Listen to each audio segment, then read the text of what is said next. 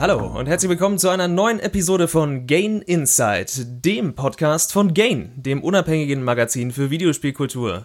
Mein Name ist Benjamin Horlitz und auch heute habe ich wieder zwei spannende Gäste eingeladen, mich zu begleiten bei diesem tollen, tollen Thema, was wir heute vorbereitet haben. Zum einen, er ist endlich wieder da, lange war er weg, heute wieder hier. Hallo, Maximilian Rose. Guten Tag. Hallo. Im Weiteren werde ich dich übrigens Max nennen. Das ist, äh, glaube ich, besser für alle Beteiligten. Ja, ich glaube, das ist jetzt äh, mein Brand auch in diesem Podcast eher. Als, on Brand, ja, du bist genau. mal wieder on Brand, das stimmt, lieber Max. Und zur Verstärkung für die heutige Episode haben wir uns noch den wundervollen Winfried Bergmeier eingeladen. Hallo Winfried. Ja, hallo. Sollen wir dich in Zukunft Winnie nennen oder wie das? Das geht auch. Das geht auch.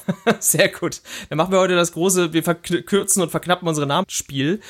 Und äh, das Thema der heutigen Folge ist so spannend wie vielfältig und deswegen sind wir heute hier wieder zusammengekommen, denn wir stützen uns mal wieder auf einen unserer Artikel aus der aktuellen Ausgabe des Magazins, nämlich auf den Artikel Die Zukunft der Vergangenheit, wie man Videospiele archiviert und warum das wichtig ist. Also ein Thema rund um Games Preservation, was schon getan wird, was wir tun können, was ist es überhaupt und warum sollte man das überhaupt tun? Äh, ich spiele ja Spiele nur einmal durch und dann sind sie mir egal. Man, man kennt diese Einstellung von vielen Leuten da draußen, aber es gibt auch genau das, das genaue Gegenbeispiel. Und das zu, ein bisschen zu ergründen, deswegen kommen wir heute zusammen. Aber bevor wir uns reinstürzen in das Thema, wir haben bei Gain so eine kleine Tradition. Und zwar äh, möchte ich euch gerne zu Beginn immer die Frage stellen, was ihr denn so als letztes gespielt habt im Videospielbereich, was euch denn so begeistert hat. Ich weiß nicht, Max, möchtest du mal anfangen? Welches Spiel hat dich zuletzt richtig abgeholt oder ja, hinterm Ofen hervorgeholt? Ja, sehr gerne. Ähm, ist tatsächlich ein sehr altes Spiel. Ich weiß nicht, ob ihr es mitgekriegt habt, aber es wurde ja ähm, Company of Heroes 3 wurde angekündigt. Das ist so eine richtige mhm. alte Echtzeitstrategie-Marke, äh, die irgendwie vor 15 Jahren oder so das erste Mal das Licht der Welt erblickt hat. Und ähm, davon mhm. war ich schon damals sehr begeistert und insbesondere vom zweiten Teil. Ähm, und der hat es mir jetzt wieder sehr angetan. Äh, also da gibt es tatsächlich noch so eine kleine Online-Community, vielleicht irgendwie 5000 Leute, die das noch spielen. Ähm, und da bin ich jetzt wieder einer davon nach, nach fünf Jahren mal wieder. ähm, und es macht äh, unfassbar großen Spaß, weil das halt irgendwie sehr altmodisch ist, nicht ganz so schnell und kompliziert wie so ein StarCraft oder so, äh, mhm. aber auch mhm. nicht so ähm, nicht so langsam wie irgendwie jetzt ein Blitzkrieg oder so, gab es ja früher mal. Äh, genau. Und das ist für mich genau das Richtige und das macht sehr viel Spaß. Das ist die Echtzeitstrategie für die alten Herren unter uns. Großartig, finde ich gut. Äh, so, so alte Herren hatte ich, muss man sagen, ist es gar nicht. Ne? So, so ein bisschen äh, Reaktionszeit ist durchaus angebracht auch da. Mhm. Ja, man kennt es beim ATS. Aber äh, StarCraft ist ja schon das, das schöne Gegenbeispiel. Du musst nicht ungefähr 50.000 Anschläge auf der Tastatur haben, um zu bestehen, sondern man kann sich auch schön angenehm mal durchklicken ne, und trotzdem genau was so erreichen es, ja. in dem Spiel. Ja, schön. Großartig. Winnie, wie schaut's bei dir aus? Was hast du so zuletzt äh, gespielt? Jetzt wird's noch schlimmer. noch schlimmer. Civilization. ähm, sp ah, Spiele ich seit Jahren durch, äh, immer wieder neu und es äh, fasziniert mich immer wieder. Äh, ist es eben nicht mhm. hektisch. Das, in meinem Alter braucht man das, also da geht das dann nicht mehr so doll. Äh, und dann habe ich mir gerade noch mal wieder Skyrim vorgeholt, ähm, wow. was mich dann aber wieder ein bisschen gelangweilt hat, weil irgendwie war ich dann doch irgendwie schon komplett durch und ja. Und ähm, ich muss meinen Re Rechner ein bisschen aufrüsten, der ist nicht mehr so der allerneueste und dann werde ich mir auch mal Cyberpunk wieder ein bisschen näher zu Gemüte führen.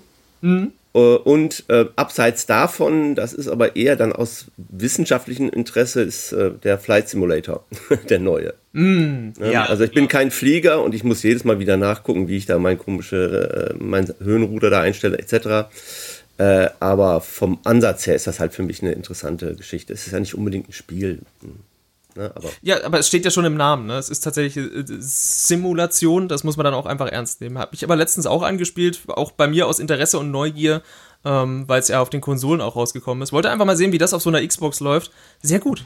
Das hm. ist wirklich beeindruckend, der Port. Ähm, ja, bei mir, es, es, es zeichnet sich hier jetzt schon so, so ein Theme ab. Also wir haben alle so alte Schinken eigentlich wieder ausgegraben, mehr oder weniger. Auch ich habe einen alten Schinken ausgegraben, der ist aber aus der Playstation-Zeit. Und äh, ja, ich habe mal wieder ein paar Runden gedreht, im wahrsten Sinne des Wortes, in äh, Katamari Damashi.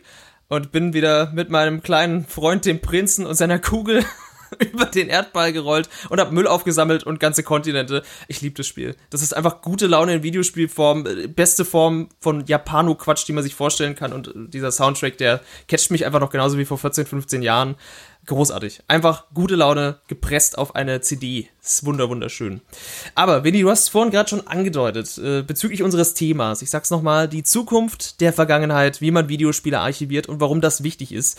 Ähm, bezüglich deiner Persona, ich glaube, das ist ganz wichtig, dass wir das einmal kurz herausstellen oder du dich einmal selbst äh, vorstellst, weil du bist ja auch äh, wissenschaftlich engagiert und auch als Lehrbeauftragter bei der Hochschule für Technik, Wissenschaft und Kultur in Leipzig unter anderem auch unterwegs und beschäftigst dich aber auch hauptsächlich mit Videospielen in dem Zusammenhang, ne? Also bist da schon auch, äh, ja, einer der Vorreiter, so ein bisschen, zumindest im öffentlichen Auftreten, wenn man so, wenn man sich so umguckt. Boah, ja, da, da gibt es noch ein paar andere.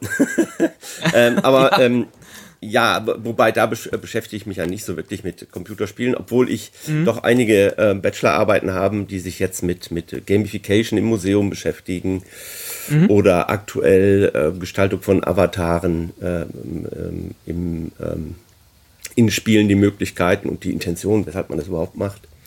Und ähm, eigentlich ist mein Schwerpunkt ähm, dieses wunderschöne Spannende, hätte ich auch nie gedacht, dass das mal spannend sein kann, äh, Sammlungsmanagement, Inventarisation, Dokumentation, also diese richtig knackigen Sachen, ähm, mhm.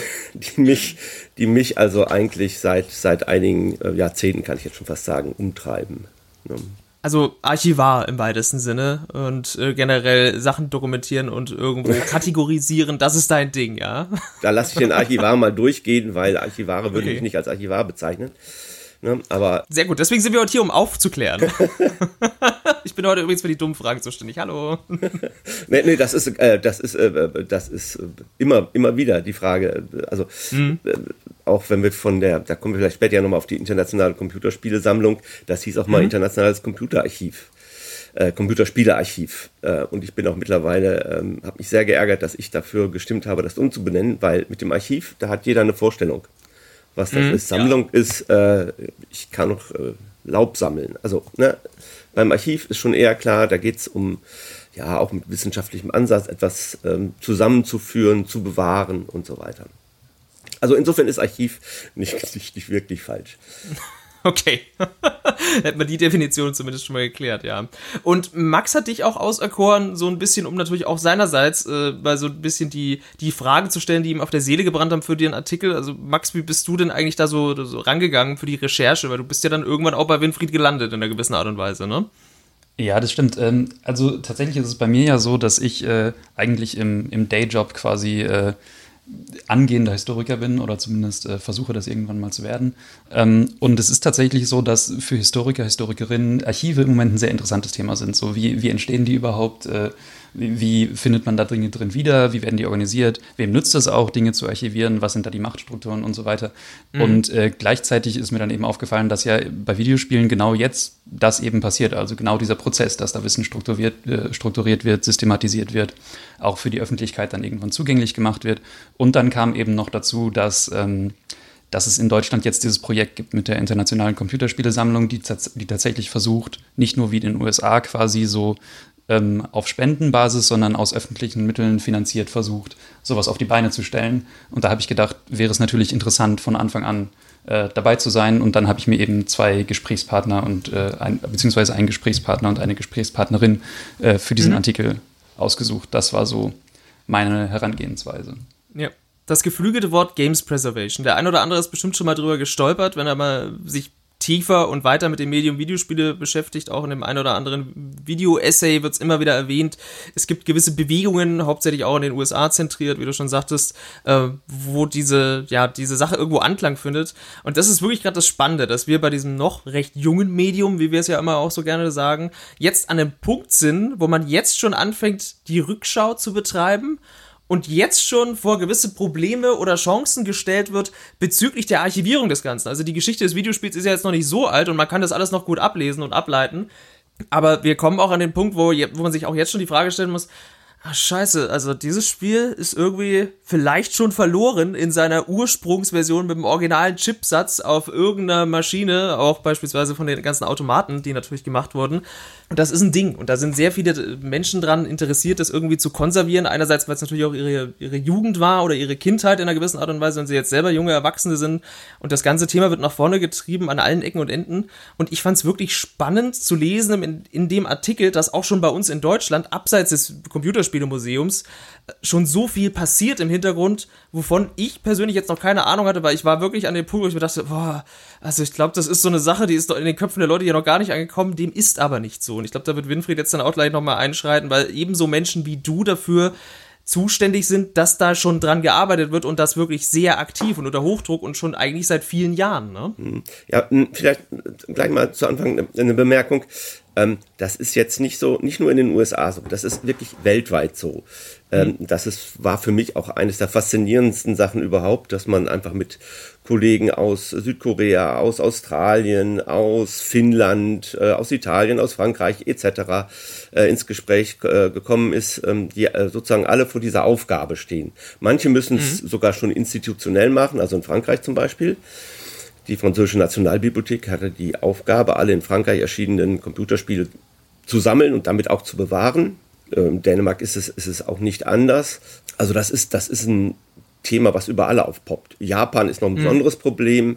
Ich will nicht sagen das Land der Computerspiele, aber ein wichtiges, äh, wichtige Nation dafür, äh, mhm. die da wirklich auch ihre Schwierigkeiten haben, da etwas auf die Beine zu stellen. Und ähm, ist das so? Wirklich? Wow, hätte ich nicht gedacht. Die haben wirklich, ähm, also jedenfalls so die letzten Informationen, die ich von den Kollegen hatte, tun sich da manchmal ein bisschen schwer. Aber es passiert auch durchaus etwas. Mhm. Es ist nicht so, als würde da nichts passieren. Ähm, es ist so ein bisschen vielleicht auch wie bei uns ähm, viel war, ich will nicht sagen im Untergrund, aber sozusagen erstmal von privaten, ich will jetzt nicht private Initiativen in den Untergrund packen, aber sie sind halt nicht öffentlich ne? oder von mm, öffentlichen klar. Stellen getragen, oder öffentlich finanziert. Ähm, da passiert schon eine ganze Menge. Was ich in, in, in Japan zum Beispiel nicht einschätzen kann, wie sozusagen die Politik zu der ganzen Geschichte steht, die letztlich auch Geld dafür geben müssen. Ähm, in Deutschland hat sich da in den letzten 15 Jahren doch enorm was geändert. Ja, mhm. also in den Koalitionsverträgen, in den letzten beiden wurden Computerspiele als Kulturgut schon mal erwähnt. Der Deutsche Kulturrat beschäftigt sich auch schon lange mit Games als ähm, Kulturobjekte der Kultur oder Teil unserer Kultur. Und ähm, man muss auch ehrlich sagen, äh, wir wachsen da auch rein.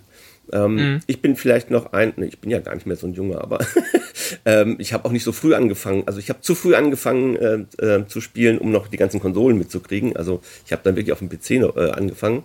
Aber äh, es sitzen ja jetzt überall auch Personen, die, wenn sie 50 sind, aber auch 60-Jährige wie ich, haben in ihrer Kindheit gespielt oder in der Jugend zumindest gespielt. Für die ist das nichts, nichts ähm, Merkwürdiges mehr.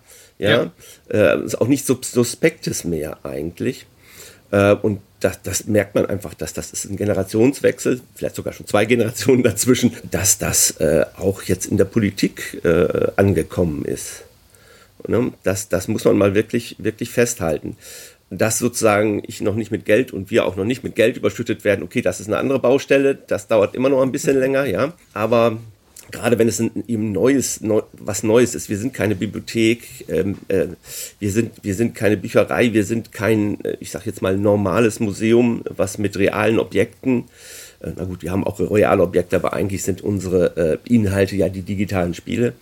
Ähm, mhm. Das ist etwas Neues äh, und das, das braucht einfach auch ein bisschen Zeit, um, um da sozusagen so zu sacken, dass man sagt, das wird jetzt auch mal ähm, jenseits von Projekten, die es immer wieder gibt, aber dauerhaft äh, finanziert. Also ich bin da eigentlich guter Hoffnung, dass wir da in Zukunft etwas ähm, auf die Beine stellen können. Genau, jetzt hast du gerade schon gesagt, ähm, dass da auch Bibliotheken schon mit involviert sind. Das war für mich persönlich das Größte, was ich aus dem Artikel rausgezogen habe, vom Kenntnisgewinn in, in einer gewissen Art und Weise, weil in meinem Kopf waren Bibliotheken so, ja, es gibt dort natürlich Bücher, es gibt dort Videospiele, gab es auch schon immer zum Ausleihen, aber ich habe das nie damit assoziiert, dass auch Bibliotheken natürlich irgendwo und auch natürlich dann Staatsarchive da alles mit hineinspielen und ihre Kräfte bündeln, um irgendwie so eine, wie du eingangs schon gesagt hast, so eine riesige Sammlung aufzubauen oder ein riesiges Archiv, äh, an dem dann alle Institutionen und vielleicht auch Bund und Länder alle irgendwie gemeinsam beteiligt sind sind, um das Ganze irgendwie auch im, im deutschen Raum zu ermöglichen. Das, das hat sich bei mir irgendwie gedanklich nie erschlossen, diese Brücke.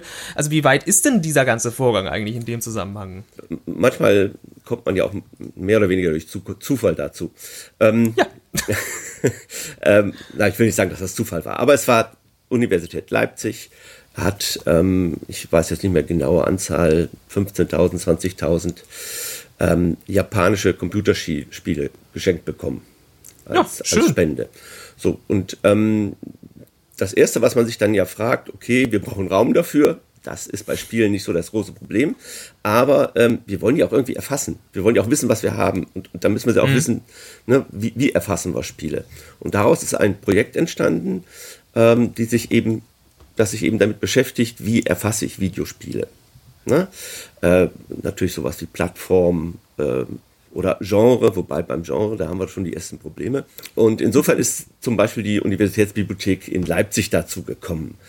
Ähm, andere Bibliotheken haben auch zum Teil einen recht großen äh, Bestand, wobei das nicht immer heißt, dass sie äh, sozusagen auch in der Bewahrungsschiene mit drin sind. Ja, mhm. das ist, ist nochmal eine andere Baustelle. Aber ich bin froh, dass Bibliotheken dabei sind, weil äh, etwas, was Bibliotheken wirklich können, richtig gut können, äh, ist Sachen so aufzubereiten, dass man sie nachher wieder findet. Ja, und das und so vielleicht auch so aufzubereiten und zu lagern, dass sie nicht kaputt gehen. Das kommt ja auch noch. Das dazu, sicherlich ne? auch, aber mir geht es vor allen Dingen auch um die um die Erfassung, weil hm, ich mhm. habe ja im Computerspielemuseum mal eine Zeit lang gearbeitet und habe dann die Erfassung, äh, also die Sammlung betreut, die Erfassung aufgebaut und ich komme eigentlich aus dem Museumssektor. Und meine erste Idee war, na, wir nehmen irgendeine Software ähm, aus dem Museumssektor. Hm. Das ging nicht. Funktionier. Funktionierte nicht. Äh, da fehlten die entsprechenden Felder. Außerdem, jetzt will ich nicht zu tief einsteigen, haben wir ein System gewählt, wo wir zwischen Werk, Werkversion und Objekt unterschieden haben. Das ging alles mit der Software so nicht. Mal abgesehen mhm. davon, dass wir auch gar nicht das große Geld hatten. Äh, und deshalb haben wir ein, ein Open Source System genommen und daran haben wir einfach rumprobiert. Ja, ich, ich und zu Anfang war es noch ein Student von der HTWK in Leipzig ähm, hm. und haben dann da so unser System aufgebaut. Und dann kamen eben auch die, die Bibliothekare dazu, also es war nicht, nicht nur Universitätsbibliothek Leipzig, sondern auch einige andere, auch weltweit Bibliotheken, die sich damit beschäftigt haben. Äh, und ähm, ich denke, wir sind so langsam auf einem Weg zu einem Standard zur Erfassung. Hm. Okay. Ähm, was, was ja ganz wichtig und schön ist, weil dann kann man sich auch austauschen. Ne? Dann kann man ja auch mal alles in eine große Datenbank packen, sage ich jetzt mal so. Ja, ne? also eher so ein internationaler Standard oder ja, eher dann bloß ja. auch. Okay. Also mhm. ja, Standard würde jetzt heißen, es wird von irgendjemandem zertifiziert, aber ich glaube einfach so ein System scheint sich zu etablieren. Und ähm, hm. ich war auch ganz stolz, dass wir, also, obwohl ich kein Bibliothekar bin und der Kollege auch nicht, dass wir auf dieses ähm, ja eigentlich an bibliothekarische Grundsätze andockende ähm, äh, äh, Konzept dass wir darauf gekommen sind. Und äh, mhm. das passt eigentlich sehr schön da rein. Und insofern ist ja auch eine, ein schöner Austausch und ähm, da passiert richtig etwas. Ne? Also da geht es wirklich vorwärts. Aber es ist schön, wenn man ein System hat. Was man dann noch braucht, ist eben auch äh, das Personal, um die Sachen dann einzugeben. Das ist eine andere mhm. Baustelle. Das glaube ich, ja. Die Erfassung und Digitalisierung dieser ganzen Güter, weil darum geht's ja wahrscheinlich letzten Endes. Das digitale Erfassen von auch vielen Gütern, die natürlich, also noch zu Anfang erstmal nur auch in physischer Form existiert haben. Darum geht's, das Ablichten wahrscheinlich auch der ganzen Verpackungen. Vor allem beim Videospiel ist ja das, das einzigartige Problem in einer gewissen Art, dass es sehr viele Versionen von demselben Produkt geben kann auf verschiedensten Plattformen, die dann auch sowohl inhaltlich als auch von der Verpackung wahrscheinlich abweichen. Ne? Und wo, wo hört man da auf? Wo fängt man da an? Also ich, ich glaube, ja. allein das, allein Super Mario, ne? Am Anfang mit Super Mario, wie vielen Iterationen das immer und immer und immer wieder aufgelegt wurde und natürlich auch digital distributiert wurde, letzten Endes, das muss ja ein Albtraum sein. Ja, naja, als, als Museumsmensch ist das kein Albtraum, da weiß nee, man das ja. ist ja genau das, ja, die, die Passion in dem Sinne, aber das ist natürlich ein, ein Berg, ähm, vor dem man steht, das ist ganz klar. Also logisch. Vollständigkeit wird nicht erreicht, das sage ich jetzt schon. Mhm. Was von unserem System her dann gar nicht so schlecht war, weil wir nehmen ja wirklich jedes Objekt, also jedes, jedes ähm, Spiel, was wir sozusagen physisch vorliegen haben. Ja, Verpackung mhm. äh, und so weiter, wird eingescannt. Und da kann es dann eben auch mal passieren, äh, weil jetzt bei der internationalen Computerspielesammlung äh, auch die USK mit dabei ist, haben wir mal ein Objekt mit einem Cover, das nie rausgekommen ist. Ne? Mhm. Und das sind äh, dann zum Teil doch interessante Sachen. Da sind dann natürlich auch solche Sachen bei wie, äh, ich weiß jetzt gar nicht, wie die Reihe heißt, Peppers Green Pepper oder so, ja ähm, mhm. wo dann noch etwas später nochmal neu aufgelegt wurde für, für schmalen Geldbeutel. Ne? Aber das, das macht nichts. Das wird also jedes Objekt äh, sozusagen hat seine Eigenständigkeit an der Stelle. Aber ich, ich ist natürlich richtig, es ist äh, unendlich unendlich, was einen da erwartet, ja. Ja, natürlich, klar. Das ist, es ist eine, eine riesige Aufgabe, an der im besten Fall auch immer und immer weitergearbeitet wird. Also noch viele Jahre nach uns im besten Fall, wo wir jetzt gerade hier sitzen und drüber reden. Max, wie ist es denn bei dir eigentlich so persönlich mit diesem ganzen Zugang zum ja, sagen wir mal, Spiele sammeln und digitalisieren. Also es fängt wahrscheinlich eher so mit dem Sammeln irgendwann mal an bei vielen oder eben auch nicht. Viele verabschieden sich ja auch von ihrer Sammlung, wenn sie älter werden oder gehen genau den entgegengesetzten Weg. Ist das bei dir eigentlich auch irgendwo ein Ding? Weil das ist ja auch bei vielen Leuten der Startpunkt in einer gewissen Art.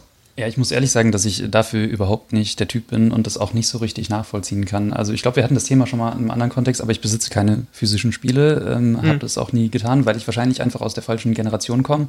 Und das ist auch tatsächlich so das, was mich mit am meisten fasziniert an dieser ganzen also an der Tatsache, dass wir ja jetzt in der Sammlungstätigkeit scheinbar schon einen relativ großen Umbruch haben. Weil, wenn ich das richtig mhm. verstanden habe, also äh, kann man mich gerne korrigieren, wenn es falsch ist, ist es ja so, dass zum Beispiel in der internationalen Computerspielesammlung im Moment es noch gar keine, gar keine klaren Richtlinien für die Digitalisierung oder die, die Aufbewahrung von sozusagen Spielen gibt, die immer nur auf Steam oder als Download erschienen sind.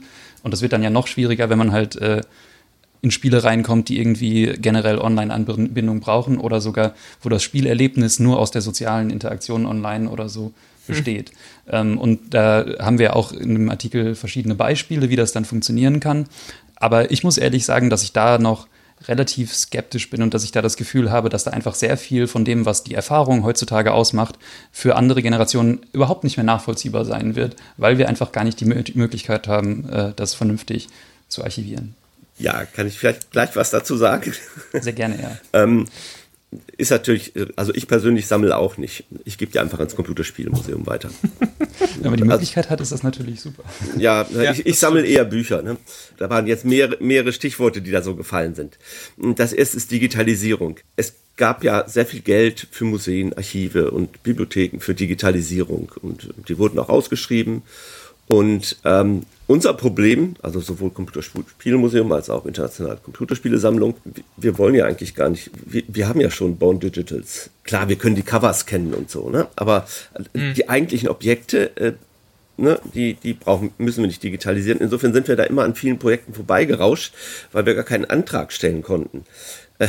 zur Digitalisierung. Ja, da ging es ja dann um Fotos oder meinetwegen 3D oder was auch immer. Ne? Ähm, waren wir nicht dabei. Das ist das eine. Und jetzt muss ich mir überlegen, was ich, was ich noch sagen wollte. Äh, ach so, von wegen, ähm, ja, auch. Ähm, wir müssen auch, glaube ich, uns mal überlegen, wovon wir sprechen, wenn wir von Computerspielen sprechen. Hm, jetzt haben wir vollkommen logisch alle so im Hinterkopf Secret of Monkey Island oder irgendwie so etwas, ne? wo alles noch schön in der Verpackung mhm. war und ähm, das hat Max ja auch schon gesagt, das äh, ist ja so irgendwie gar nicht mehr so wichtig. Ja? Im, Im, besten Fall fällt heute noch ein Zettel raus mit dem Steam-Code. Dann habe ich wenigstens noch die Verpackung. Aber das Spiel habe ich ja gar nicht mehr. ähm, ja. äh, das ist natürlich eine ganz große Herausforderung an die, ich würde jetzt nicht gar nicht mal Bewahrung sagen, weil ich sehe da nicht so wahnsinnig viele Möglichkeiten, das auf breiter Ebene irgendwie zu bewahren. Ja, da braucht man ja auch, man muss sich registrieren, man braucht, muss die zum Teil die, die, die Verkaufssysteme, die dahinter stehen, müsste man ja eigentlich auch noch haben, um das Original spielen zu können und so weiter. Oder man hat eben diese Massive Multiplayer Online Games, wo, äh, wo kriege ich jetzt diese Massen auf einmal her, wenn ich es mal spielen möchte.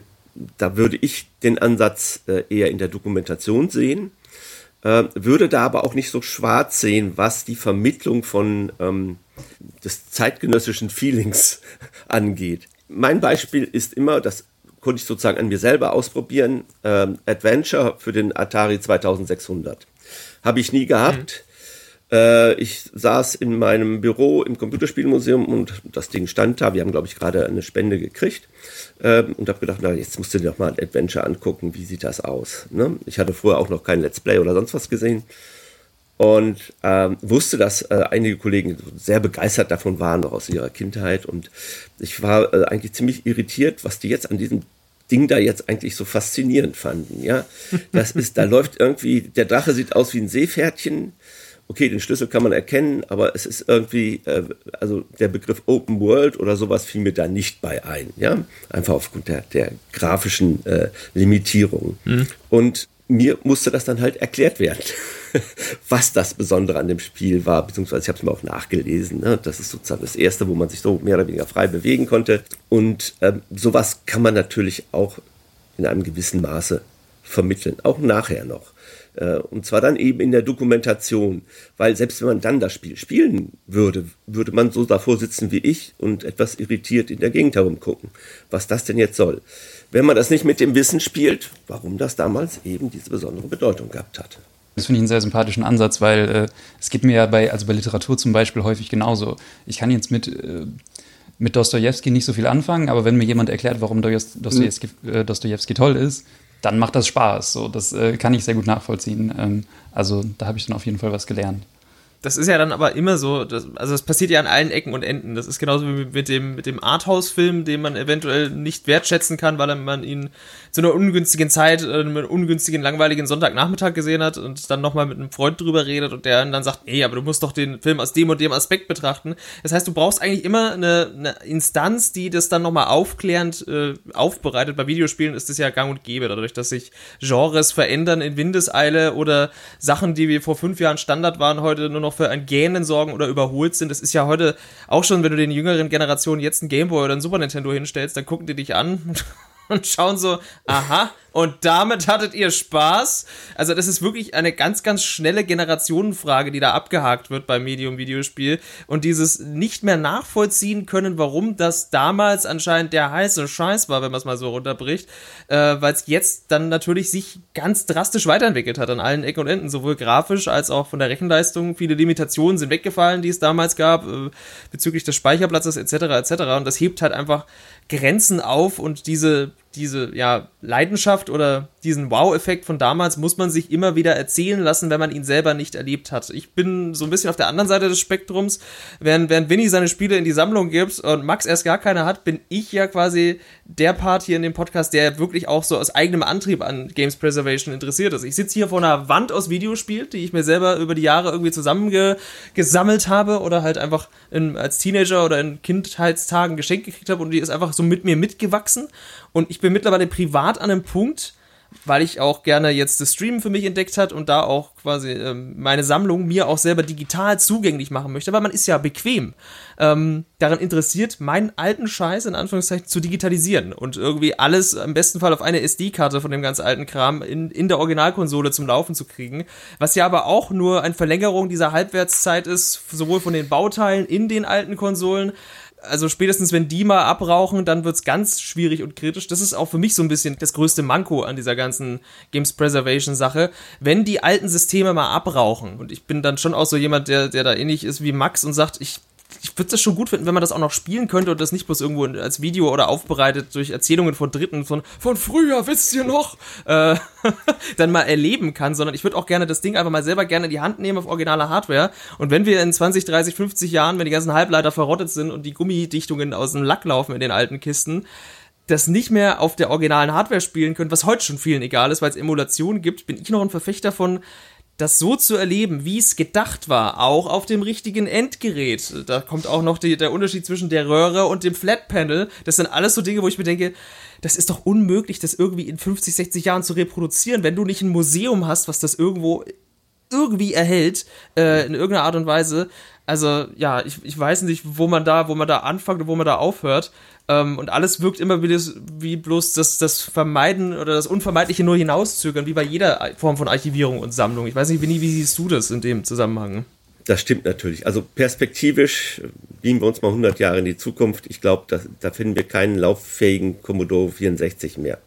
Mhm. Äh, ich wüsste nicht wie, es sei denn, ähm, es gibt äh, wieder irgendwelche Nachbauten. Ähm, da kann man sich auch gerne mal auch von der Retro-Gamer-Community überraschen lassen, was da, also mhm. also vor Jahren waren ja mal diese mehr oder weniger gelungenen Konsolennachbauten in kleinem Format äh, der Renner. Ja. Ähm, ist aber, glaube ich, auch schon wieder vorbei, wenn ich das so richtig sehe.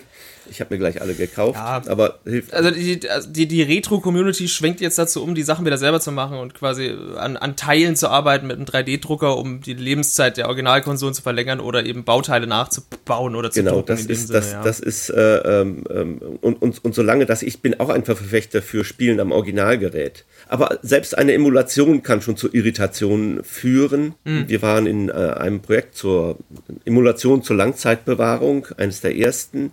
Und da waren auch gleich die Computerspiele dabei, weil man gesagt hat, also wenn wir die, die bewahren können, ja, dann haben wir mit den vielen anderen Sachen eigentlich keine Probleme mehr. Und ich habe Kollegen in Holland äh, so ein, ähm, das, das war noch auf, dem, äh, auf, einer Disk, äh, auf einer Kassette, ein Spiel, äh, habe das also aufgenommen, äh, umgeformt in das richtige Format und habe den zugeschickt und der hat seinen Emulator gestartet und rief mich dann an, also das, das stimmt was nicht mit deiner, mit deiner Aufnahme hier, das dauert ewig.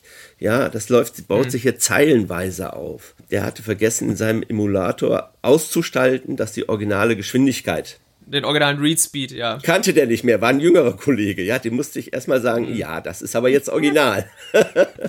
Ne, also gewisse Sachen kann man damit auffangen, aber natürlich, es ist, äh, es ist schwierig. Aber äh, so ich als Museumsmensch äh, rede ja gerne auch vom Original, ja, und da tun wir uns beim Computerspiel mhm. ja wirklich unglaublich schwierig. Klar, wir können sagen, das ist der Originalcode. Quellcode wäre ja genau. immer so eine Sache. Ne? Aber ein, ein, ein Computerspiel, ähm, eigentlich ist, ist sowas ja wie eine Aufführungsanweisung, sage ich mal, wie, wie ein Theaterstück, ja, was mhm. eigentlich auch erst, erst real wird, wenn man es aufführt, spricht, wenn man das in der Maschine ablaufen lässt und spielt. Und da ein Original äh, zu definieren, ist schwierig, weil ich, ich kann mich noch an meine ersten äh, ähm, äh, PC-Spiele erinnern, die habe ich noch mit einem Bernsteinfarbenmonitor geguckt, ja. Ich hätte sie aber auch mit VGA gucken können, wenn ich mir das hätte leisten ja, können. Ne? stimmt. Ne? Also da und, und klein, groß, ne? Soundcard. Ah, weiß kein mhm. Mensch mehr heute, was mhm. das ist wahrscheinlich. Aber ähm, ne, diese Probleme. Also das ist immer schwierig ähm, mit dem Original und äh, also wenn wir das ins Spiel bringen. Aber natürlich auf einem Original C64 etwas zu tippen und, und, und zu spielen, äh, hat natürlich wirklich auch seine eigene Qualität und das sollten wir auch solange es irgendwie geht machen können. Ja, das ist mhm. das ist schon das Ziel. Zumal wir das ja auch immer als Rückmeldung brauchen für eine Emulation. Ähm, ähm, ne, also wir müssen auch dann manchmal vergleichen. Also hier an diesem, ne, wenn wir bei der Emulation merken, hier, oh, das ist aber komisch, ja, müssen wir das Original mal rangucken. Und wenn der gleiche Fehler auch da auftritt, kann man sagen, okay, der Emulator ist klasse, er reproduziert auch die Fehler. Ne, also als, als Kontrollsystem brauchen wir das ja, natürlich. Ja. Ja. Natürlich, genau. Also, wie weit ist denn da eigentlich der Gedanke schon angekommen, auch äh, so zu, hinzudenken in diese ja quasi FPGA-Boxen, wie es ja gibt, namentlich beispielsweise auch den sogenannten Mister, die quasi komplette Systeme emulieren ähm, und somit dann quasi die Hardware softwareseitig emulieren, komplett in einer Box, äh, wo es dann quasi, ja, im Endeffekt alles aus, äh, mit Chips nachgebildet wird in einer gewissen Art und Weise. Ist das dann auch eine Lösung für die Zukunft, wo man mehrere Systeme dann irgendwann aus so einem kleinen schwarzen Würfel einfach rauskriegt in einer würde, gewissen Art? Würde mich ähm, so ehrlich gesagt nicht, nicht stören es ist nicht so gut wie das Original. Also gerade wenn man an die Konsolen denkt, beim PC haben wir eh keine mhm. Original-PC, da haben wir Varianten ne, bis zum geht nicht mehr. Ja, klar. Ähm, mhm. Aber bei, bei Konsolen ähm, wäre schon schön, die Originalkonsole, ähm, aber gerade wenn man die auch im Museum, ich habe es ja gesehen, da muss man Verbrauchssammlungen, sogenannte Verbrauchssammlungen anlegen. Ne? Wenn man die dann hundertmal mhm. genutzt hat in der Ausstellung, dann ist das Ding durch, dann ist das fertig. Das ist nie gedacht gewesen, dass das äh, äh, sieben Tage die Woche, acht Stunden, zehn Stunden gespielt wird. Ne? Mhm. Ähm, ja. Aber trotzdem, äh, wir, wir müssen trotzdem versuchen, auch wenn ich gerade viel von Dokumentation gesprochen habe. Ich meine, wenn ich ein Computerspiel nicht spielen kann, ist wie wenn ich von über ein Buch rede, was ich nicht lesen kann und immer nur Zusammenfassungen hm. äh, vorgesetzt es ist, es ist verloren im Endeffekt. Es ist äh, in seiner in seinem Erlebnis, auch wenn ich es sozusagen heute mit einem anderen Mindsetting spiele als vor 30 Jahren. Äh, aber trotzdem, ich kann das Spiel, wenn ich es nicht spielen kann, ist, ist es schon ein Riesenverlust. Und deshalb ist ja. alles, was dafür, dazu führt, dass ich es äh, noch spielen kann, äh, selbst die Sachen, äh, auf Archive.org, die manchmal ja nicht so besonders gut funktionieren, immer noch besser als gar nicht spielen. ne? Aber es sollte natürlich, Original ist immer das Beste, auch bei der Vermittlung. Ähm, aber einfach das Spiel spielen zu können und wenn es dann eben mit einem Emulator ist oder in einer Emulationsumgebung, ist auch ein gangbarer Weg. Also da kann man nicht sagen, wir mhm. bewahren jetzt nur das Originale, wobei eben das Originale dann eben auch schon schwierig ist. Ne? Verfügbarkeit ist, glaube ich, das, das Zauberwort. Max, du hast vorhin auch schon mal angesprochen, dass du Zweifel daran hast, äh, dass das wahrscheinlich auch eher das Erlebnis ähm, zu emulieren sehr, sehr schwierig ist. Es gibt da dieses schöne äh, Beispiel auch in deinem Text, wo eine digitale Begehung eines eigentlich toten Online-Spiels getätigt wurde. Das sind Dinge, die einfach passiert sind und ich finde allein die Vorstellung unfassbar großartig. ja, total. Ähm, und damit, dazu muss man ja auch sagen, das ist ja auch nicht neu. Ne? Also es gibt ja auch in der Vergangenheit ganz viele Medien, die wir halt nicht mehr mitkriegen äh, mhm. oder die wir uns nur noch irgendwie erschließen können über Beschreibungen oder über vielleicht sogar physische äh, Konstellationen, die wir uns irgendwie angucken. Insofern ist das bestimmt auch nicht äh, dramatisch, aber äh, ich finde, es gibt dieser ganzen, gibt dieser ganzen Computerspielwelt, in der wir jetzt leben, so eine gewisse Flüchtigkeit und so eine gewisse Romantik, dass vielleicht äh, wir die einzigen sind, die so richtig ähm, das eben erfahren können. Und was ich auch einen faszinierenden, faszinierenden Gedanken finde, der mir gerade noch so in den Kopf gekommen ist, ist, dass vielleicht in 200 äh, Jahren jemand da sitzt und ein gedrucktes Buch liest darüber, wie Space Invaders so war, aber er kann Space Invaders nicht mehr spielen. Aber ist eben mit dieser 500 äh, Jahre alten Technologie des gedruckten Buches sitzt er dann da oder zu dem Zeitpunkt dann schon 700 Jahre alt und die funktioniert noch und äh, kann dieses Wissen eben speichern. Und das sind so Sachen, wo, wenn wenn ich eben auch als Historiker darüber nachdenke, wo mir einfach alle Lichter angehen. Das finde ich total großartig. Ja, wenn alle Lichter ausgehen, gehen bei dir alle Lichter an, im wahrsten Sinne des Wortes, meinst du? ja, also Vergänglichkeit ist äh, ein großes Thema, würde ich sagen. Ja, es, es tut bei dem Medium irgendwo mehr weh als bei anderen Dingen. Also ich merke das aber auch an mir selber, weil ich damit, äh, also ich assoziiere oder beschäftige mich sehr stark mit dem Thema Videospiele schon immer irgendwo. Das ist seit frühester Kindheit begleitet mich das. Und jetzt kommt man eben, wie gesagt, in dieses Alter, wo man jetzt aktiv etwas tun könnte, um das auch noch ganz vielen Leuten nachher irgendwo zugänglich zu machen. Und wenn es bloß äh, auch die ganzen, die ganzen Video-Essays auf YouTube sind, was es für großartige Aufbereitungen gibt äh, von Spielerlebnissen, da wären wir wieder bei dem Punkt, wie hat sich das Spiel denn angefühlt, wie, warum war es denn zu seiner Zeit eine bahnbrechende Weiterentwicklung von, von ja, Funktion XY oder Game Design XY. Es gibt ja auch schon jetzt im, im digitalen Raum unfassbar viele Abhandlungen zu gewissen Videospielen, natürlich bei weitem nicht zu allen, aber aber manche wurden schon so oft durchgekaut. Ähm, und allein auch das, ein historischer und zeitlicher Kontext von Videospielen, ist auch schwierig zu reproduzieren, glaube ich. Außer man liest es dann irgendwann mal in so einem halben Absatz in dem Buch. Ähm, ich denke da an so, ja, ich sag mal so Debatten, wie es ein The Last of Us 2 losgetreten hat, wo dann so eine ganze Gruppe von nicht sehr intelligenten Menschen dieses Spiel genommen haben, um mal wieder ihre, ihre zweifelhaften, wie auch immer gearteten Denke Luft äh, zu machen. Ähm, das sind auch so Dinge, die dann vielleicht im Kontext der Zeit irgendwann mal verloren gehen oder nur noch so eine Fußnote sind, wo es dann heißt, dass das sehr kontroverse Videospiel The Last of Us 2 oder zu seiner Zeit kontrovers betrachtet, wie auch immer gedacht. Ähm, das sind auch alles so Dinge, wo ich mir denke, wird, wird das irgendwann auch nochmal in 200, 300 Jahren irgendwo mit, mit aufgeführt werden? Lässt sich das überhaupt archivieren? Macht das überhaupt Sinn? Oder sind das Dinge, die dann einfach hinten runterfallen? Ähm, weiß ich nicht. Das, also, sind alles so Gedanken, die ich mir diesbezüglich mache. Ich glaube, da kann ich dich beruhigen, weil das ist ja auf Papier irgendwo vorhanden, ne? Oder äh, mhm. äh, auf irgendeinem Server irgendwo vorhanden, meinetwegen, und vielleicht hat es auch jemand ausgedruckt. So. Also das sind, glaube ich, das sind genau die Art von Sachen, die Videospielhistoriker, Videospielhistorikerinnen, mit denen die sich beschäftigen werden und äh, wo die hauptsächlich oder zum großen Teil äh, drüber schreiben werden, dass eben ähm, diese, diese sozialen Kontexte, und ich weiß nicht, wie das, äh, wie das genau ist, ähm, aber es scheint ja auch so zu sein, dass das auch ein Teilziel der internationalen Computerspielesammlung ist, diese Kontextdokumente äh, mit zu dokumentieren, damit man quasi viele der Schriftzeugnisse dann auch noch hat für solche äh, Abhandlungen oder sehe ich das falsch? Nee, nee, auf, auf jeden Fall. Ähm, ähm ich bin ja, ich scharre schon ein bisschen, ähm, um, um, dazu was zu sagen, weil also dieses, dieses Problem, dass man sozusagen, ähm, wenn man ein Buch, was vor 50 Jahren der Renner war, liest und man versteht nicht warum und es ist zu langweilig und man hat das schon hundertmal gelesen, ähm, dass man da natürlich die ähm, ähm sozusagen die, die, den Kontext irgendwo nachlesen kann, äh, nachschlagen kann, mitgeliefert wird. Ähm, und das macht ja eigentlich auch ähm, solche, oder das sollte ja solche Sammlungen, oder nennen wir sie auch gerne Archive, aus, dass also nicht nur die Spiele gesammelt werden, sondern auch das, äh, ich sage jetzt mal das drumherum, in, in aller möglicher Form. Und gerade das Computerspiel bietet da so unglaublich viel. Ich habe mich einfach mal einen Nachmittag rangesetzt und habe äh, zu meinem persönlichen Highlight Secret of Monkey Island mal alles so raus, was ich so ne, an einem Nachmittag zusammen finde, von Fansites mhm. über äh, wissenschaftliche Publikationen, in denen eben dieses Spiel auftauchte, bis äh, irgendwelche äh, Anträge bei Playmobil, dass man auch bitteschön äh, Figuren von äh, ähm, Secret of Monkey Island da aufnimmt oder dieses, ach, das Tip-Toy, äh, das Spiel Secret of Monkey Island für Tiptoy oder die nachgespielte Musik oder, oder das Theaterstück in Halle. Äh, da ist, ich meine, da ist jetzt wirklich gerade sehr, sehr viel, ja, bei dem Beispiel. Mhm. Aber es, das gibt es auch für andere Sachen und äh, das müssen wir natürlich, das müssen wir genauso liefern.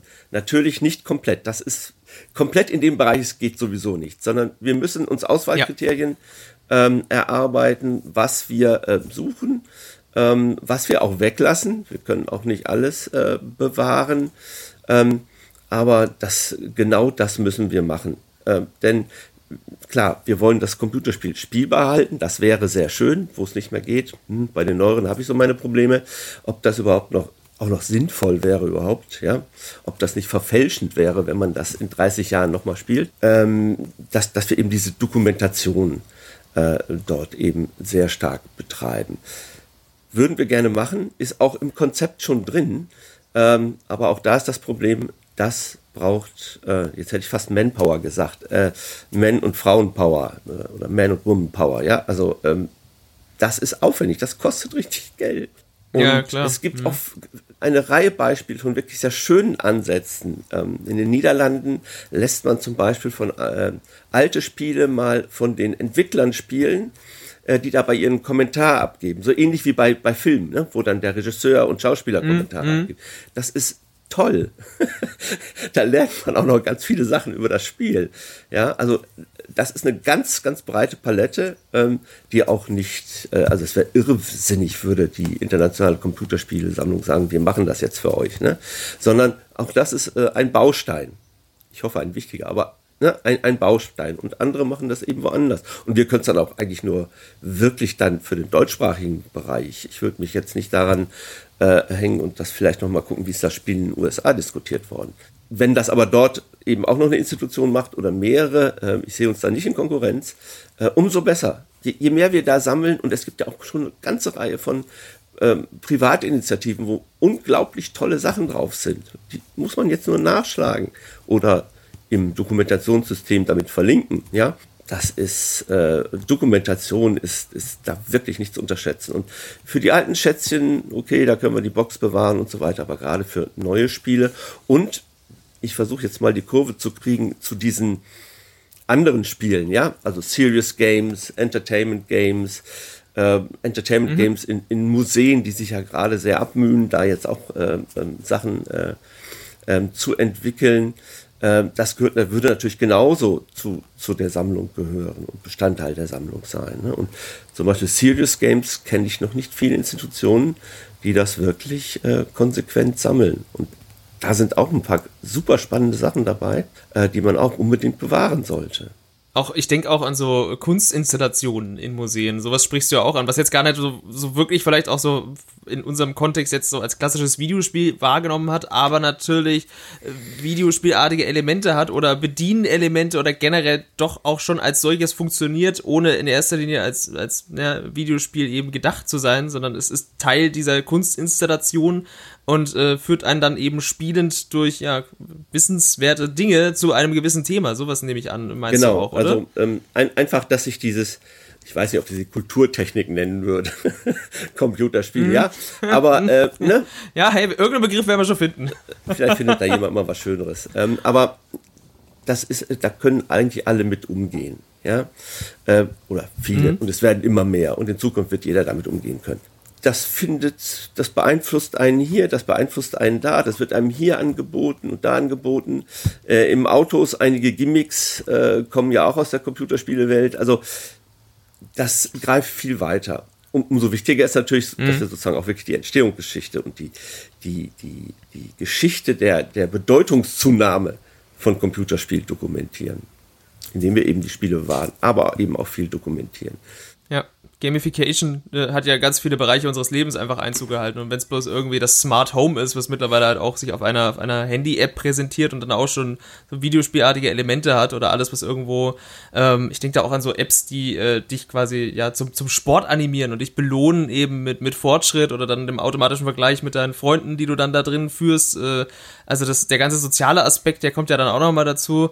Es ist, wie gesagt, ein Fass ohne Boden. Äh, äh klar, das, also ihr, du machst jetzt einfach noch mehr Türen auf, wo ich mir denke, das ist doch niemals, also in einem oder in 100 Menschenleben zu dokumentieren, was wir digital schon irgendwo mal ausgekotzt haben und was als Videospiel verstanden werden kann. Das, das ist. Da können wir doch mal schlank viel. formulieren, das Computerspiel ist das Leitmedium unserer Zeit würde ich ja. ähm, auch nicht widersprechen. nee, es ist ja auch mit eigentlich auch die größte Entertainment-Branche, die wir so haben auf dem Erdball, hat eigentlich alles überholt und abgelöst. Äh, Hollywood ist irgendwo hinten runtergefallen, Videospiele, it is. Äh, es wird von vielen manchmal immer noch nicht so wahrgenommen, auch von vielen Leuten, die sich selber auch gar nicht als, als Videospieler oder Spielende bezeichnen würden. Die tun es trotzdem, ja. ohne es so wirklich zu wissen. Und wenn es bloß Candy Crush auf dem Handy ist, auch dann spielst du ein Videospiel. Punkt. Mutter!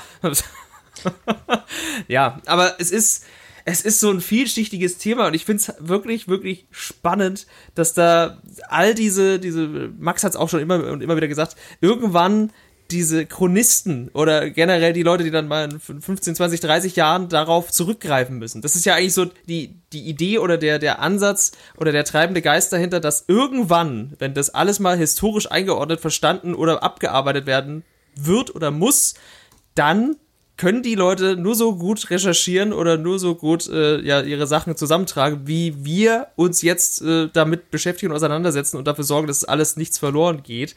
Weil das Wissen von, von heute ist das, auf dem dann aufgebaut wird. Und alles, was wir jetzt nicht schaffen, irgendwo zu retten, ähm, gerät einfach in Vergessenheit. Und ich glaube, das ist für so jemand wie dich, Max, ist das so mit der größte Antrieb oder so mit die größte Angst in einer gewissen Art, ne? Naja, äh, wobei ich glaube auch dass es nicht nur von, von Angst bestimmt ist. Ne? Ähm, ich glaube auch, wir leben in einer Gesellschaft, die so, äh, mhm. also ich zum Beispiel, ich wohne bisher noch in Dresden und das ist eine Stadt, die komplett ihre Altstadt wieder aufgebaut hat, in der Annahme, mhm. dass das irgendwie äh, dann wieder so wird wie früher. Und das ist ja einfach nicht der Fall. Also ich glaube, wir leben einfach mhm. in einer Zeit, wo das auch durchaus hin und wieder übertrieben wird mit diesem, mit diesem Bewahrungsdrang. Und ich glaube, das haben wir ja aus diesem Gespräch vielleicht auch gelernt, ähm, dass man eben tut, was man kann und ähm, das sehr gewissenhaft angeht und wie gesagt Dokumentation macht, wenn man keine be genuine Bewahrung machen kann, aber dass man mhm. äh, sich eben auch nicht darin, naja, vielleicht zu, zu sehr darin versteigern sollte, ähm, äh, dass man alles bewahren kann, weil das, also wer, wer alles bewahrt, bewahrt nichts. Äh, vielleicht ist das äh, auch so ein, so ein guter Satz, den man dann nochmal äh, in der Beziehung da reinbringen kann. Würde ich auch unterstreichen. Auf jeden mhm. Fall.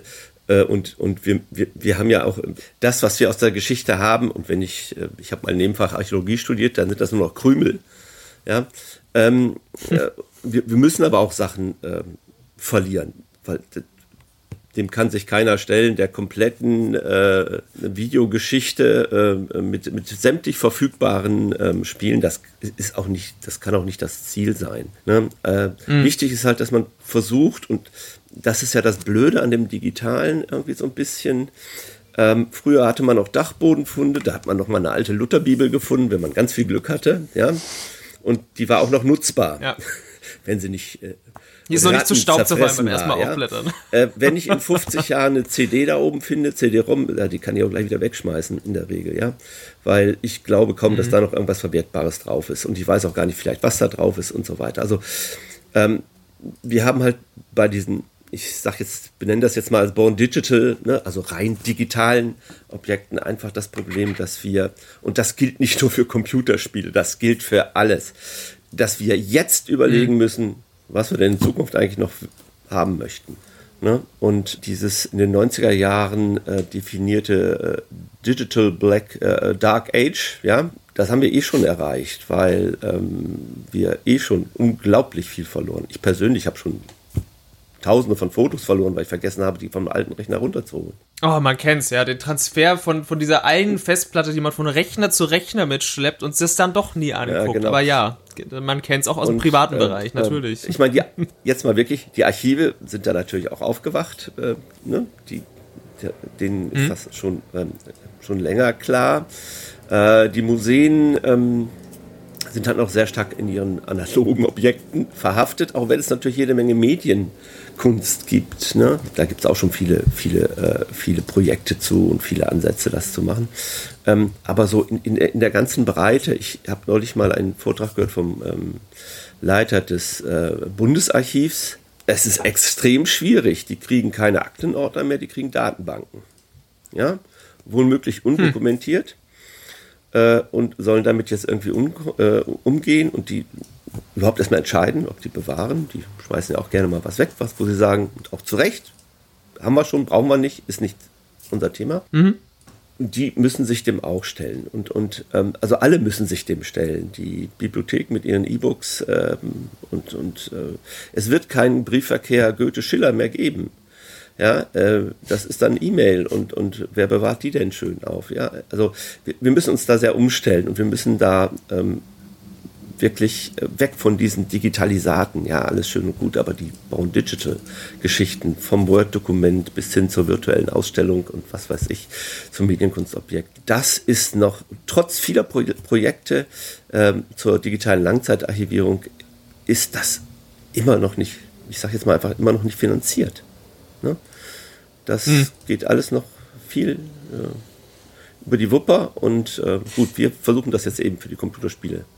Das ist, glaube ich, auch so mit äh, die, die, größte Hürde da aktuell noch, dass da natürlich, es passiert schon viel, also auch vielleicht im Verhältnis zu dem einen oder anderen Land, was da eher noch so ein bisschen hinterherhinkt, aber so förderungstechnisch ist das noch nicht so wirklich angekommen. Jetzt hast du auch schon vorhin mal erwähnt, dass die verschiedenen Sammlungen werden ja wahrscheinlich im besten Fall irgendwann zusammengeführt. Auch die USK hängt da mit drin, was ja fantastisch ist, dass diese Institution, die ja an sich schon ein riesiges Lager und Archiv ist und die ja auch schon seit Jahrzehnten vorhanden ist in Deutschland, auch einzigartig in ihrer Art und Weise, wie sie in Deutschland funktioniert, schon seit Jahrzehnten, ähm, dass die sich da auch mit reinhängen und sagen, ja, auch wir haben ein Interesse daran, euch zu unterstützen und da äh, dafür zu sorgen, weil es ist ja eigentlich fast schon ein No-Brainer, muss man sagen, dass die USK da mitmischt, aber auch eigentlich keine Selbstverständlichkeit, umso schöner, dass es passiert.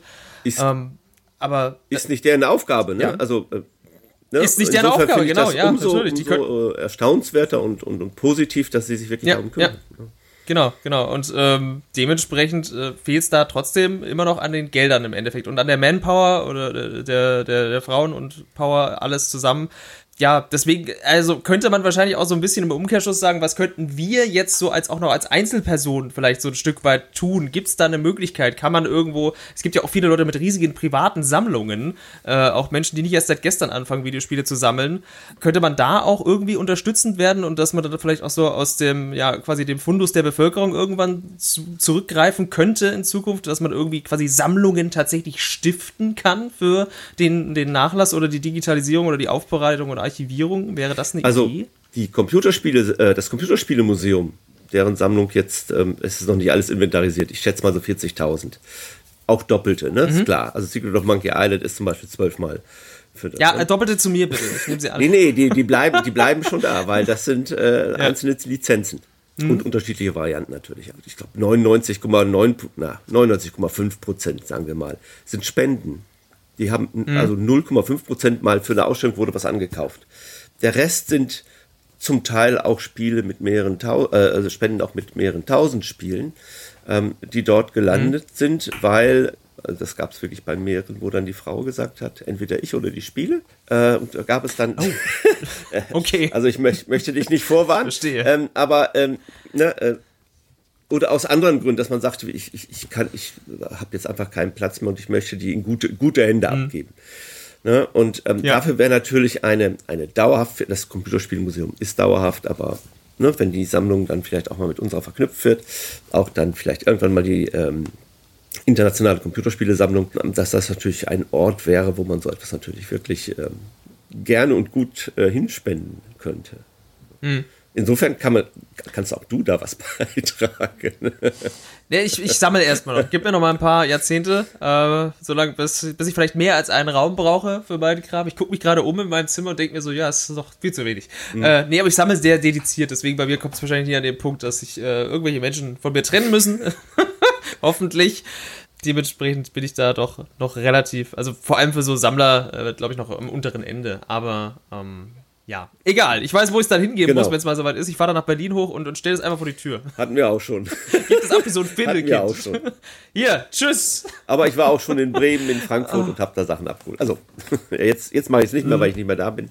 Aber äh, Ey, es ist immer noch besser, als, als irgendwelche korrupten Idioten auf Ebay hunderte von Euro für Spiele in den Rache zu schieben. Ähm, finde ich, find ich wesentlich nobler und ehrenhafter in dem Zusammenhang. Weil das ist das eigentlich, was mich so mit am meisten aufregt an dieser ganzen, also dass aus dem, der Gedanke der Games Preservation bei vielen noch nicht angekommen ist und das einfach immer nur aus Profitgier und Rach, Rachsucht irgendwo ins Internet geknallt wird. Aber so funktioniert es wahrscheinlich leider auch und es ist für viele ein valider Weg, ähm, ja, sich da irgendwie ein zweites Einkommen zu erwirtschaften. Aber das ist nochmal ein ganz anderes Thema. Wir hatten es vorhin auch nochmal kurz aufgemacht, dass die digitalen Spiele vor allem in der Art und Weise, wie sie erscheinen, zum Tag X, ja ohnehin auch schon, wenn es noch eine CD gibt, gar nicht mehr so auf der Disk sind. Äh, deswegen, ja, das ist alles fraglich, wie sich das dann aufbereitet äh, für die Zukunft. Aber ihr seid dran, das kann man sagen, und ihr gebt da euer Bestes. Wir würden gerne noch mehr geben, ja. ich verstehe. ich würde es gut finden, wenn das alles, äh, wenn wir da irgendwann mal in 20, 30 Jahren drauf zurückblicken und sagen, ja, wenigstens bei einem Medium haben wir es irgendwie halbwegs geschafft, das zu erhalten. Nicht so wie beim Film, wo schon viel verloren gegangen ist, oder auch bei den Büchern natürlich. Aus den verschiedensten Gründen sind verschiedenste Werke für immer in den Annalen der Geschichte verloren mhm. gegangen. Ähm, in verschiedensten ja, Varianten. Dementsprechend wäre es schön, wenn wir es wenigstens bei einem Medium irgendwie schaffen, weil wir haben zum ersten Mal auch gleichzeitig mit der Technologie die Mittel, theoretisch das zu konservieren äh, und zu rekonstruieren, was noch wichtig ist an dem Medium, das irgendwie festzuhalten. Das erste Mal auch in der Menschheitsgeschichte in einer gewissen Art, ohne dass irgendwas verloren geht. Sofern jetzt nicht alle Lichter ausgehen und die ganzen Server schmelzen, mhm. das ist ja nochmal eine ganz andere Angst von den ganzen digitalen Gütern, das kommt ja dann auch noch dazu. Aber wenn das passiert, sind wir als Menschheit hoffentlich auch nicht mehr da. Also da haben wir auch andere Probleme als Computerspiele. Da haben wir dann andere Probleme, genau. Wenn der ganze Erdball abfackelt. naja, gut. Auf dieser hohen Note äh, würde ich sagen, äh, geleiten wir diesen Podcast so langsam zur Tür raus. Wir machen die Museumstür der zwölften Folge von Gain Insight so langsam zu. Es hat mich wirklich sehr gefreut. Auch Max, dass du da warst. Äh, du warst sehr ruhig in dem Podcast, aber du hast auch viel zugehört und den ein oder anderen guten Einwand mal wieder geliefert. Ja, man kann mich, also ihr könnt mich ja nachher äh, rausschneiden und so tun, als wäre ich nie da gewesen. Nein, Max, nein, du bist ein wichtiger Bestandteil dieser Folge. Hör jetzt auf. Deswegen fang doch du gleich mal an, falls die Leute dann äh, dich auch noch nach dem Podcast belästigen wollen. Wo gibt's dich denn im Internet? Wo kann man dich denn digital finden und dir nachstellen? Ja, äh, es gibt mich auf Twitter mit dem Twitter-Handle, das ich immer verwechsle. Es ist entweder M. Rodon oder Max Rodon. Ähm, auf jeden Fall findet man mich da, wenn man das denn will das finde ich gut. Dann kann man, kann man sich mit dir auseinandersetzen und dich fragen, wo es denn äh, die besten Arbeiten zum Thema Archivierung gibt. Gut, und der gute Winnie, gibt es für dich irgendwie eine Anlaufstelle zentral im Internet, wo man äh, sich ja mit dir in Kontakt setzen kann oder auch deine Arbeit begünstigen kann? Auch gerne mit Geld. Die Millionäre, die jetzt zuhören, soll nicht einfach mit, mit Geld zuschmeißen für deine Arbeit. Ja, da könnte ich auch gleich mein Konto durchgeben, aber ähm, äh, ich, ich, bin, ich bin ziem, ziemlicher, ziemlicher Social Media Muffel, muss ich sagen. Mhm. Liegt wahrscheinlich auch an meinem Werdegang und an meinem Alter. Aber ähm, ich bin auf jeden Fall unter, äh, auf LinkedIn zu finden. Das ist das, wo man mich aber eigentlich mhm. am, am besten. Ich habe auch einen Facebook-Account, aber da gucke ich alle halbe Jahr mal rein und höre mir die Beschwerden an, dass ich nicht, mich nicht melde. Aber mein LinkedIn-Account ist äh, der, mit dem ich arbeite. Sehr gut. Ja, Facebook einfach löschen. Ja. Äh, macht eh keinen Sinn. Alles gut, Willi. Machst du richtig so. Für die Leute, die sich mit dir in Kontakt setzen wollen, sucht nach Winfried Bergmeier. Das geht auch über Google, da findet ihr ihn. Und äh, der LinkedIn-Treffer ist tatsächlich direkt der erste unter deinem Namen. Dementsprechend, die Leute finden dich. Mich gibt's in diesem Internet unter dem tollen Namen, für den ich meinen jugendlichen Ich noch danke, äh, nämlich Blutiger Pfad. Hallo, da gibt's mich seit vielen, vielen Jahrzehnten mittlerweile. Das ist furchtbar. Äh, furchtbar schön, meine ich natürlich. Auf allen erdenklichen Plattformen, äh, Twitter, Instagram. Ich bin auch auf Twitch unterwegs, wenn ihr da Bock habt. Ich spiele da auch gerne mal so alten Retro-Kram, also aus meiner Sicht Retro. Und probiere mich da auch selber mit Videospielen, die ich verpasst habe, auseinanderzusetzen und somit meine eigene ähm, Historie oder meinen eigenen Lernwillen diesbezüglich aufzuarbeiten. Und wir sind auch immer sehr schön an Games Preservation interessiert bei uns im Stream. Das ist ganz toll. Und was ihr hier hört, ist was ganz Undigitales im Hintergrund. Der eine oder andere hört es vielleicht. Hm, guck mal, das ist Papier. Oh, toll. Das ist das Gain Magazin, die 17. Ausgabe des Gain Magazins, in der auch dieser, dieser tolle Artikel, auf dem dieser Podcast fußt, erschienen ist, äh, ja, zu lesen ist. Nämlich hat nicht nur Max tolle Texte geschrieben, sondern auch ich äh, habe eine Review geschrieben und viele weitere Themen. Der Schwerpunkt der Ausgabe ist The Revolution Will Be Modified. Es geht um Videospielmodding. Von Counter-Strike bis Doom wurde mit allem, was Rang und Namen hat in der Szene und auch vielen kleinen Indie-Vertretern gesprochen und ja, äh, auch das Medium Videospiel im Thema oder aus dem Blickpunkt des Moddings betrachtet, wäre ja für euch auch nochmal eine Sache, die ihr mit aufnehmen müsstet. Viele Mods zu vielen Videospielen. Uiuiuiui. Ob man die alle schafft zu digitalisieren und für die Nachwelt aufzubereiten. Wer weiß das schon? In einem Jahrhundert sind wir vielleicht schlauer, vielleicht haben wir es gemacht, vielleicht auch nicht. Vielleicht hat dieser Podcast den einen oder anderen dazu angehalten, sich auch so ein bisschen mit dem Thema auseinanderzusetzen, mal in seine Sammlung zu gehen, sich mal zu überlegen, die nicht auf Ebay zu stellen für horrende Preise oder sich selber einzureden, das ist meine Altersvorsorge, weil das ist Quatsch. Du wirst den Kram nie verkaufen. es ist einfach so. Und wenn doch, dann stifte sie lieber an das Videospielmuseum oder an andere Institutionen oder Bibliotheken, die damit in Zukunft auch noch was anfangen können, wenn du es nicht mehr tust. Das würde mich und andere freuen, nachfolgende Generationen, denn unser Medium ist toll. Wir lieben alle Videospiele und äh, lasst uns gemeinsam dafür sorgen, dass wir das auch noch in vielen Jahrzehnten tun können. Auch noch den ganzen alten Kram. So, ich würde sagen, wir machen Deckel drauf. Es hat mich wirklich gefreut, dass ihr heute da wart, ihr zwei. Die Ausgabe kommt zu einem Ende und äh, wir sagen auf Wiedersehen und Dankeschön. Ciao. Tschüss. Tschüss.